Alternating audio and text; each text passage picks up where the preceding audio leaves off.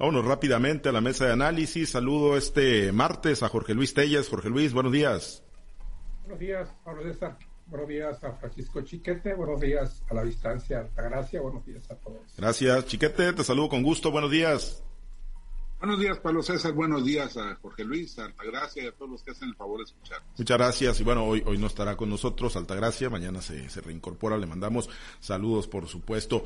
Vamos a uno de los temas, Jorge Luis. Pues ayer cerrábamos precisamente la mesa de análisis con el tema de la revocación de mandato, con este decretazo y las acciones que siguen, que seguían emprendiendo las autoridades. Pues por lo menos en lo legal, digo, en el papel, ya le pusieron un freno al presidente Andrés Manuel López Obrador, a las autoridades morenistas para que dejen de hacer propaganda y dejen de difundir la consulta ciudadana. Anoche, ya prácticamente al filo de la medianoche, el Tribunal Electoral del Poder Judicial de la Federación declaró inaplicable el decreto aprobado por la mayoría de Morena con el que reinterpretan los términos de propaganda gubernamental e imparcialidad. También confirmaron que el desplegado de los gobernadores, los magistrados del tribunal, confirmaron que el desplegado de los gobernadores de la Cuarta Transformación podría ser eh, contrario a la Constitución. Pues eh, sale el resolutivo, Jorge Luis, que era previsible. Ya estaba el proyecto por parte de uno de los magistrados y se votó el día de ayer por la noche.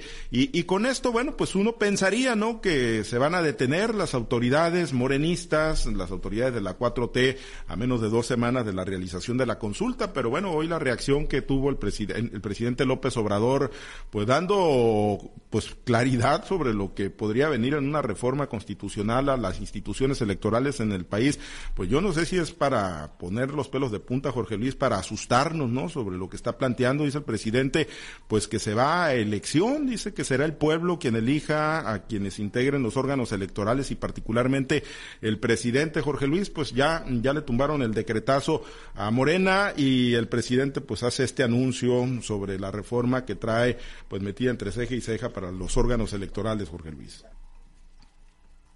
Pues uno pensaría, ¿verdad? Pensaría que la situación se va a normalizar, pero la verdad yo dudo mucho que, esto suceda, además que pues, ya falta semana y media para la elaboración de la conducta, dos semanas que, semana y media que se pierden entre la adrenalina, que porque ya viene la semana mayor y esas cosas, pues, ay, se va, se va a diluir. Pues esta resolución del tribunal, pues es una resolución que da en teoría, certeza jurídica y de que el tribunal está en lo suyo. O sea, buscando que, no se viola la constitución y que se apliquen las leyes electorales cuando hay un proceso electoral, como en este caso, que la 4T ha tratado de, vender la idea de que no es un proceso electoral, cuando en realidad sí lo es. La 4T dice que el proceso electoral es el que hay en los seis estados en los que va a haber elecciones para gobernador en junio próximo, en junio próximo venir, no en esta en esta consulta popular, no la considera como que es un proceso electoral, cuando, cuando en realidad sí lo es, ¿no? Un proceso electoral con un solo candidato, porque así como veo yo aquí en Culiacán un montón de espectaculares que, que dicen, dile sí a la continuación o la continuidad del mandato de, de López Obrador, no veo ninguno, ninguno por ningún lado que diga vote en contra de que el presidente siga en el, siga en el poder, entonces pues es un elección aunque de un solo hombre, como era antes, cuando la elección de López Portillo, que no hubo más candidato, un, solo candidato como lo es, jugarle al tío Lolo, pues, por ejemplo. Entonces, en esta, en esta situación, pues, eh, todo es como el, el, niño rico que es el dueño del balón, que es el dueño de la cancha, que es el que su tío es el árbitro y que su papá patrocina el equipo, pues Así es la situación, un solo candidato que está dispuesto a hacer cumplir su capricho en el sentido de que eh, tener la, la, seguridad, la certeza, que de hecho la tiene, ¿no? Lo que, lo que le gustaría es la vanidad de sentirse pues el hombre más poderoso del mundo cuando una votación superior al 50, 60. De hecho, pues quienes vayan a votar, pues la mayoría, inmensa mayoría, van a votar a favor de la continuación del presidente López Obrador. Yo no creo que, que, vaya, que, en esto exista ninguna duda. Aquí el reto de los opositores de López Obrador es que la gente no vaya, que la gente no vaya a votar, que la conducta sea un fracaso, que la consulta sea un fracaso, para que esto sea un arma electoral para los procesos que ya, que ya, que ya se avecinan Pero de que él va a continuar, pues no hay ninguna duda. De que la. Pero lo que sí hay duda es que vaya a tener el 40% de, de la votación que vaya a tener, que, la, que, vaya a participar el 40% del padrón como lo está especificado en la ley. Esa es la gran duda y esa es la lucha que tienen los, los opositores. Aunque pues es una lucha soterrada porque no he escuchado yo ninguna contrapropaganda de decir a la gente no vayas a votar, no hay participación en los medios. Y si en cambio hay una difusión enorme de que vayamos a votar por la continuidad del presidente López Obrador. Y, a estas alturas, te digo, pues ya faltan que en 10 días para la consulta, pues ya, ya resulta que, qué significado puede tener. Los que van a votar van a ir a votar y los que no van a ir, pues no van a ir. A estas alturas ya todo el mundo está, toma la decisión y cada día existe la percepción de que es más grande el número de gentes que no van a participar. Tuvieron la mala idea de ponerles domingo, domingo de Ramos, domingo que empiezan las vacaciones de Semana Mayor, y yo no creo que haya alguien que sacrifique su viaje ese domingo un día de vacaciones por irse a votar. Así están las cosas. Sí, eh, el, tema podría venir, o lo, interesante podría venir, Chiquete, pues después de, la consulta, ¿no? Los resultados yo creo son bastante previsibles para el 10 de abril. Gana la ratificación de mandato con los pocos o muchos que vayan a votar. Difícil alcanzar, imposible, diría yo, el 40% para que sea eh, vinculatoria. Eh, pero bueno, el tema de lo que pueda venir, ¿no? Con lo que hoy ya perfilaba el presidente López Obrador de lo que sería su reforma constitucional porque, bueno, pues este decreto, bueno, este resolutivo del trife de anoche, pues es como un asunto de rascarle los destos a León, ¿no? Y se sigue enfureciendo el señor presidente y pues el tamaño de su furia podría ser pues las acciones que decida emprender contra eh, los órganos electorales, Chiquete. Sí, es una campaña ya, ya organizada, ya en marcha. Ahorita lo que está buscando el presidente es un detonante y, la, el fracaso de la consulta podría ser ese detonante. El presidente ya está echándole la culpa al, al, INE y ahora también al TRIFE de las perspectivas de una baja participación. Y entonces, pues en esa idea de, acusarlos de estar boicoteando la, la, consulta, pues eh, el, el, fondo es deslegitimar al INE convertirlo en el enemigo que no tiene ahorita en la papeleta y, proponer cosas que, pues, suenan absurdas, pero que pudieran llegar a concretarse. Por ejemplo, esta idea de que haya una elección popular para decidir quién entra y quién no entra al Consejo General del INE, pues es una, es una barbaridad. Con todo y lo que uno pueda dárselas de que ha seguido, ha dado seguimiento a, los vaivenes de la política, a las tareas de, los consejeros, pues no hay una capacidad general eh, para, para decidir este está capacitado o no para, para presidir al INE, para encabezar al INE, para darle certeza jurídica al INE. Uno, no sé, se me antoja como la consulta que hizo el presidente acerca de si convenía o no un, un aeropuerto en la Ciudad de México. Pues la verdad es que técnicamente dónde está la, capacidad de, público en general. Y no es porque seamos ignorantes, es porque hay cosas que escapan al, conocimiento de la, gente en general.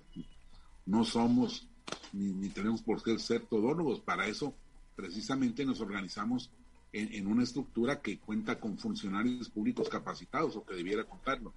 Entonces, esa es una, una aspiración de, de, si yo gano la presidencia, pues también ganan mis candidatos a gobernadores, ganan mis candidatos a diputados, ganan mis candidatos a senadores y ganan mis candidatos a consejeros. Es decir, un control total y absoluto. Es el todo o nada, tirándole por supuesto a que sea todo. Y, y, el país no puede marchar con una sola voz, con un solo, una sola corriente de pensamiento. Somos un país muy amplio, muy diverso, en el que hay mucha gente que piensa de diferentes modos. La idea, lo importante sería hacer coincidir esas formas de pensar, pero el presidente está empeñado en, que solo sea su punto de vista el que esté prevaleciendo ya no solo en el poder ejecutivo y en el poder judicial y en el poder legislativo, sino ahora también en los organismos electorales. Es un riesgo muy grande que se está jugando el país aunque estemos mal, hay que recordar que muchos de los progresos que, se han dado en este país han sido gracias a que contamos con un árbitro electoral que, ha dado certeza a, los procesos de, selección de gobernantes. Y esto es lo que estamos en posibilidades en riesgo de perder con una idea como la del presidente. Sí, yo, yo no me imagino. ¿Y quién, quién arbitraría? Eh, Chiquete, ¿quién sería el árbitro de, un despropósito como este que plantea el presidente? Pues ya lo planteó Telles. Es la idea de la América como, como forma de gobierno. El dueño del balón, el dueño del árbitro, el dueño del campo de todo.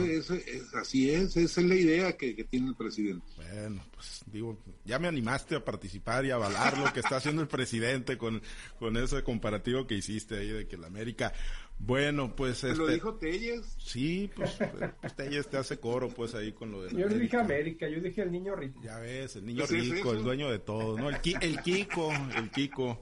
Bueno, eh, pues a esperar, ¿no? A esperar a ver qué, viene después de, la consulta y ver que cómo, si se detienen, ¿no? Los, los alcaldes, por ejemplo, aquí en Sinaloa, pues la mayoría son eh, morenistas, hasta donde sabemos, ya se les pidió pues dar resultados, ¿no? También en la consulta en cuanto a movilización, estructuras, promoción, pues vamos a ver si se detienen ahora con el resolutivo del TRIFE o siguen privilegiando lo político y la quedadera de bien con el presidente López Obrador. Bueno, eh, Jorge Luis, el tema de, de Estrada Ferreiro ahí, pues eh, yo no sé si, si hay un riesgo real, latente, solamente sean calambres, pero pues ayer, bueno, ya desde el fin de semana, desde el viernes, le cayó otra solicitud de juicio político en el Congreso y, y bueno, pues el presidente no da ni un paso al costado, no da un paso atrás, sigue atizándole a la confrontación con el gobernador Rocha, sigue empecinado en pues no eh, pagarle a las viudas, no cumplir con los eh, descuentos a los pensionados, a los jubilados, a los discapacitados en la Junta de Agua Potable. Y, yo no sé, pues a qué se atiene Jorge Luis, el alcalde Estrada Ferreiro, mm, a la protección del presidente López Obrador, a que el presidente propiamente vivió también un, proceso, pues digámoslo así, relativamente similar de desafuero y, y, querrá verse identificado en eso. ¿A qué, ¿A qué se atiene? ¿Cuál es el ambiente ahí en Culiacán, que es la principal ciudad obviamente de Sinaloa, Jorge Luis? Con este diferendo ahí de, de Estrada Ferreiro y el gobernador Rocha? La situación aquí es de indiferencia absoluta. Totalmente. E indiferencia absoluta hacia esa situación que, que en el fondo todos sabemos que no es más que un teatro político que no va a prosperar. La verdad es que Estrada Ferreiro no se ve para nada preocupado, salvo cuando hace declaraciones a los medios y lo hace más por atizarle, por picar en la cresta al gobernador Roberto Chamoya, ¿no? Pero la verdad es que no, no hay, no hay, no hay ninguna, ninguna situación aquí ni de expectación ni de nada por el estilo, ¿no? O sea, a la gente le vale lo que vaya, lo que vaya a suceder. Y Estrada, bueno, pues Estrada sigue manteniendo. Eh, lo, lo, malo para Estrada es que ya la solicitud de juicio político es que lo presenta su propio gremio, que son los abogados. grupo de abogados que cuando él llegó a la presidencia municipal, bueno, pues este, se ofrecieron para, para ser sus colaboradores, eh, eh, apoyarlo en todas las, en todas las decisiones. Y ciertamente no ha de ser todo, todo el, gremio ¿no? de, este, este, grupo de abogados, sino ha de ser una, una fracción, porque la verdad es que sí tiene, sí tiene pueblo estado entre el gremio de los abogados. Eh, fuera de la política, pues es un, un, abogado este que, que, tiene buen nombre, digamos, no antes de entrar a la política y, esto sí es un, golpe duro para él, que sean sus propios, los propios abogados los que estén proponiendo juicio político, pero yo no veo, no veo la verdad que, que, este que él, que sienta ninguna especie de temor por la esta solicitud de procedencia de juicio político. Él sigue llevando a cabo sus actividades de manera normal, cada vez que puede, así como lo hace Rocha con Cuen, cada vez que puede Estrada, igual lo hace con Rocha, ¿no? Dice, pues, ¿dónde está? Que no somos amigos. Y además, además Estrada no dice ninguna mentira, ¿no? Usted no maneja mentira, él dice, Rocha si quiere puede parar todo. Y la verdad, pues tiene mucha razón. Y acusa directamente más que a Rocha, acusa a Feliciano Castro, el presidente de la Junta de Coordinación Política del Congreso del Estado. Y aquí yo creo que debe haber razones que datan de mucho tiempo atrás. Porque desde que entró, desde que entró Feliciano a la titularidad de la Jucopo, ha sido una tras otra, enfrentamientos constantes, eh, declaraciones de un lado y de otro. Estrada se ha negado a acatar muchas cosas, cuando vino el asunto de, del predial, que Estrada proponía que el, incremento del predial fuese, que fuera, que, que, fuera paralelo a la inflación, y no fue así, ¿no? Porque el incremento mayor fue de 4%, igual pasó en todos los municipios. Bueno, pues él se lanzó contra el presidente de la Junta de Conciliación incluso la Junta de, Junta, Junta de Coordinación, incluso él ha seguido insistiendo en este asunto, ¿no? Que, la, que el predial se cobre, eh, los, los aumentos al predial anuales vayan amarrados a la inflación y no, y no se fije un criterio propio del Congreso, porque esto lo único que hace es pues frenar, frenar las obras de gobierno. De por sí dice, los ayuntamientos no tienen dinero, por estas situaciones, pues menos. Igual pasa con el agua potable, cuando de gobierno al Estado llega la orden en el sentido de que se respete el descuento a que tienen derecho los, los, pensionados, también es otro, es, otro frente, frente de batalla, porque Estrada sostiene, pues tiene sus criterios Estrada, no así como para analizarlos. Dice, pues, eh, eh, si alguien tiene dinero son los pensionados, porque ellos tienen su ingreso segurito mes a mes, entonces a la Junta de Agua Potable sí le cuesta, sí le pesa que, quitarle ese ingreso porque la Junta pues tiene, tiene muchas necesidades y la Junta, la JAPAC de Culiacán, pues está certificada a nivel nacional como una de las mejores juntas del país. Pero pues eso no, no, no, es, no es ninguna novedad. Ha tenido el ingreso suficiente para ello. Obviamente, si no lo tiene, pues no va a poder tener capacidad ni recursos para dar el servicio que da, que da aquí en Culiacán que es eh, de muy buena calidad en función de la capacidad que tiene la Junta, que tampoco es así como para dar al 100% a todo el municipio de Culiacán, que es muy grande, menos ahora en situaciones, en situaciones en las que no llueve, no hay aportaciones de agua en las presas, los mantos freáticos están quedando secos y bueno, se aviva, el problema. Estas básicamente son las dos situaciones, ¿no? El que, el que le hayan quitado a los adultos, a los pensionados, el derecho a mantener el 50% de descuento y el que no se le haya respetado su petición de aumento al predial en el porcentaje que él sugería, son los dos principales eh, frentes de batalla. Y bueno, las declaraciones de Rocha, ¿no? También no, no son así como ponerse en un cuadro, que dice Rocha, yo en este asunto nada tengo que ver, digo, por favor, ¿no? Y, aunque pareciera, chiquete, pues algo anecdótico o algo que queda nada más en el tema de una diferencia política, pues, pues, la realidad es que estamos hablando de la capital, chiquete, y además donde está el asiento de los poderes estatales y es el municipio que tiene la mayor cantidad de presupuestos, se ocupan mezclas de recursos y, y diferencia de estas, pues siempre terminaría, terminarán por obstaculizar, ¿no? El desarrollo de, una ciudad o de la ejecución de algunos proyectos importantes.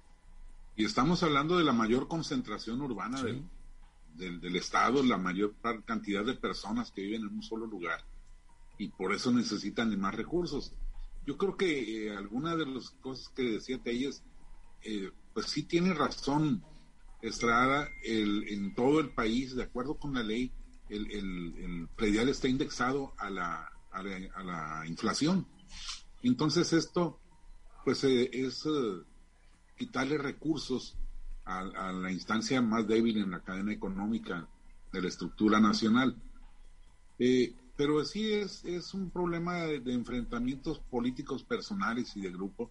No solo está eh, estos pleitos formales, están también las diferencias con, con, personajes. Por ejemplo, eh, la anterior coordinadora de la JUCOPO, la actual secretaria de Educación Pública y Cultura, Graciela, era, eh, fue aspirante a la candidatura a la presidencia municipal, a sabiendas de que, de que Estrada Ferreiro tenía mano para la, para la reelección. Entonces hubo ahí unos enfrentamientos, unos roces muy fuertes. Y hay que ver que es el mismo grupo político, exactamente el mismo grupo político, el de Graciela y el de Feliciano.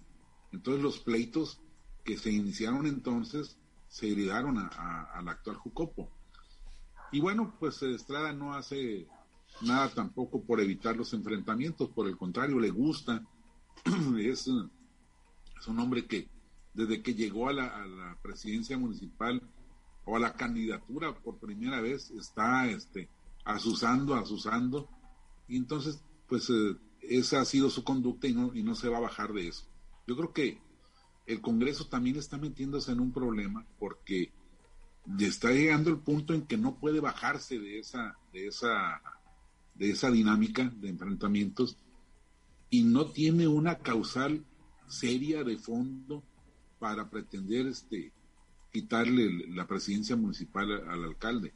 Nos podrá caer muy mal, nos podrá parecer absurdo todo esto que está haciendo, toda esta verborrea, esta pirotecnia, pero no hay una causal de fondo. Entonces, e, es evidente que se trata de una postura política casi personal y, y que pues están llevando al Congreso a perder un poco esa institucionalidad que, que es tan importante para la buena marcha del Estado. Muy bien, pues ya veremos hasta dónde llega este tema de los juicios políticos, las solicitudes que están ahí en el Congreso del Estado de Sinaloa. Por lo pronto nos, nos despedimos, volvieron a cambiar la semanera para mañana, hasta mañana miércoles, así que pues pendientes, a lo mejor Jorge Luis está tratando de acercar el gobernador al viernes, ¿no? Para pues hacer el anuncio por el tema del cubrebocas, como lo planteabas.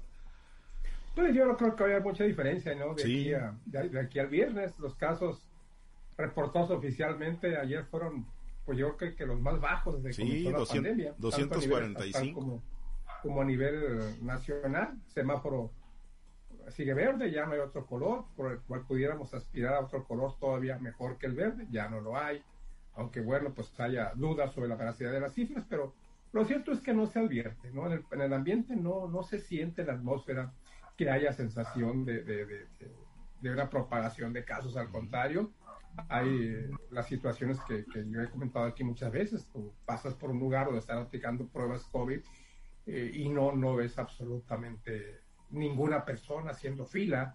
No hay gente hospitalizada por COVID, salvo una que otra. Tampoco hay eh, ventas de pánico de cilindros de, de oxígeno para enfermos. Entonces, son, son datos que te ilustran de que la situación está en este momento bajo control. En cuanto al alcalde, mi opinión personal, yo les digo que en Culiacán es absolutamente indiferente a, la mayoría de, la gente de Culiacán. Es indiferente lo que pasa en la presidencia municipal y mi opinión personal es que no va a suceder nada. Esto se va a diluir, va, no va a pasar de aquí. Y bueno, tan campantes uno como el otro. Muy bien, pues pendiente. Gracias, Jorge Luis. Excelente martes. Buenos días. Gracias, Chiquete. Nos despedimos. Excelente día. Buen día. Buen día. Saludos a todos. Gracias.